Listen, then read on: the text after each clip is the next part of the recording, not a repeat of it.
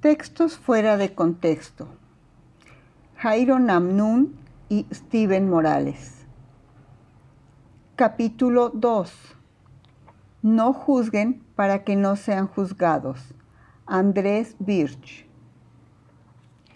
No juzguen para que no sean juzgados, porque con el juicio con que ustedes juzguen serán juzgados, y con la medida con que midan se les medirá. Mateo 7, 1 y 2. ¿Alguna vez alguien te dijo, no me juzgues? ¿Alguna vez te han regañado por atreverte a criticar a algún predicador famoso? ¿Alguna vez oíste decir que la disciplina hacia un miembro de la iglesia es una falta de amor? ¿Qué tienen en común estos ejemplos? Todos ellos están relacionados con Mateo 7, 1 y 2. Uno de los textos más utilizados aún por los que no conocen a Dios. ¿Qué significa realmente este tan citado texto bíblico? Tal vez estas cinco preguntas nos sirvan de ayuda. 1. ¿Qué tenemos en este texto? ¿Qué tenemos en Mateo 7, 1 y 2? Yo diría que lo que tenemos es, por lo pronto, una advertencia. Si juzgamos a otras personas, nosotros mismos seremos juzgados. Y seremos juzgados según la misma vara de medir que nosotros hayamos usado con los demás. Así que tengamos cuidado. Si es así, no se trata de una prohibición absoluta el Señor no nos está diciendo nunca juzguen a nadie de ninguna manera, sino que nos advierte, antes de juzgar a alguien, piensen muy bien cómo lo hacen, sabiendo que de esa misma manera ustedes también serán juzgados. 2.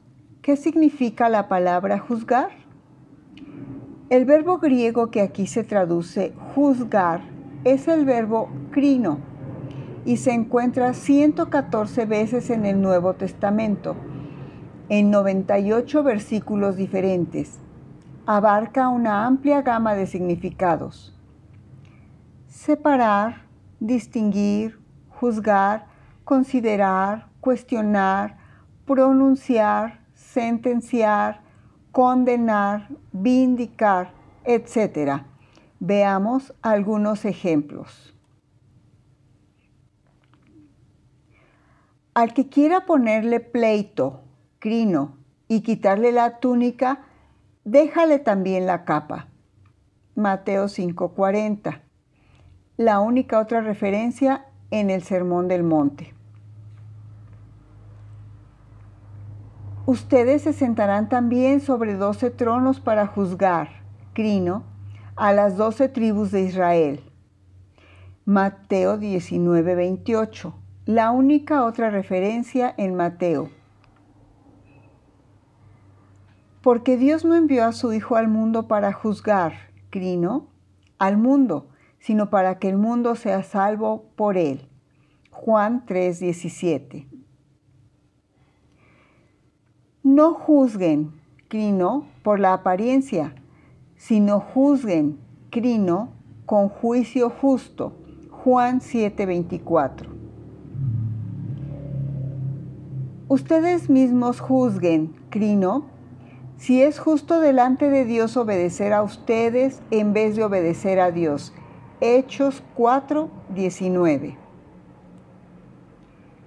Quien quiera que seas tú que juzgas, crino, pues al juzgar a otro, a ti mismo te condenas, porque tú juzgas, crino, practicas las mismas cosas. Romano 2.1. Pero tú, ¿por qué juzgas, crino, a tu hermano? Romanos 14.10. ¿No juzgan, crino, ustedes a los que están dentro de la iglesia? Primera de Corintios 5, 12. Según estos y otros textos del Nuevo Testamento, hay un juzgar divino y otro humano. Y hay una forma de juzgar que es buena y necesaria y otra que es mala y censurable. Como casi siempre, el contexto es rey. El contexto determina el significado de cada texto. 3. ¿Qué luz arroja el contexto? El contexto de Mateo 7, 1 y 2 es el Sermón del Monte. Aunque se hable de la multitud, el Señor se dirigía en primer lugar a sus discípulos. Sus discípulos se acercaron a Él y abriendo su boca les enseñaba diciendo, Mateo 5, 1 y 2. Es en ese contexto que el Señor dice a sus discípulos, no juzguen para que no sean juzgados. Hay una manera de juzgar que no es apropiada para los seguidores del Señor, una manera de juzgar orgullosa. Déjame sacar la paja de tu ojo. Hipócrita, la viga en tu propio ojo y sin amor. Y si seguimos leyendo, llegamos a Mateo 7:6. No den lo santo a los perros, ni echen sus perlas delante de los cerdos. ¿Cómo decidimos quiénes son los perros y los cerdos? Si no es ejerciendo nuestro juicio. Y si leemos un poco más adelante, llegamos al versículo 15. Cuídense de los falsos profetas. ¿Cómo distinguimos entre los profetas verdaderos y los falsos si no es fijándonos en sus frutos y sacando conclusiones? El contexto mismo nos muestra que Jesús no está prohibiendo de manera absoluta todo tipo de juicio. 4. ¿Hay algún texto paralelo? Hay un texto paralelo a Mateo 7, 1 y 2 en Lucas 6:37. No juzguen y no serán juzgados no condenen y no serán condenados, perdonen y serán perdonados. Hay aquí dos detalles que pueden ayudarnos. Uno, al añadir la frase no condenen, parece que está diciendo, y cuando digo que no juzguen, lo que quiero decir es que no juzguen en el sentido de condenar. Y dos, cuando añade perdonen y serán perdonados, parece que nos está diciendo que perdonar es lo contrario de juzgar y condenar. En vez de juzgar y condenar a otras personas, lo que deberíamos hacer es perdonarlas. 5. ¿Qué dice el resto de la Biblia? Sin echar por la borda el contexto de Mateo 7, 1 y 2, debemos comprobar nuestra interpretación a la luz de la enseñanza bíblica en general. Y si, como ya hemos visto, la Biblia habla de juzgar en diferentes sentidos, divinos y humanos, buenos y malos, lo lógico sería ver Mateo 7, 1 y 2 como una advertencia contra una manera mala de juzgar.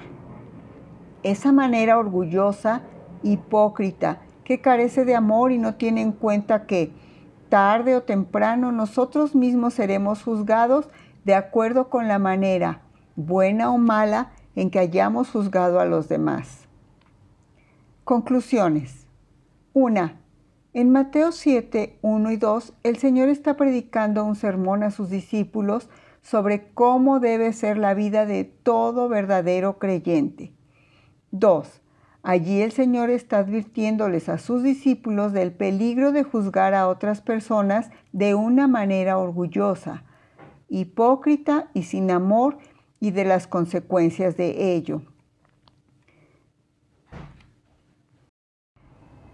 3. También vemos que el Señor está hablando de una manera de juzgar a los demás nada apropiada, pero en el resto del Sermón del Monte y de la Biblia se habla de otras maneras de juzgar que son buenas e incluso necesarias.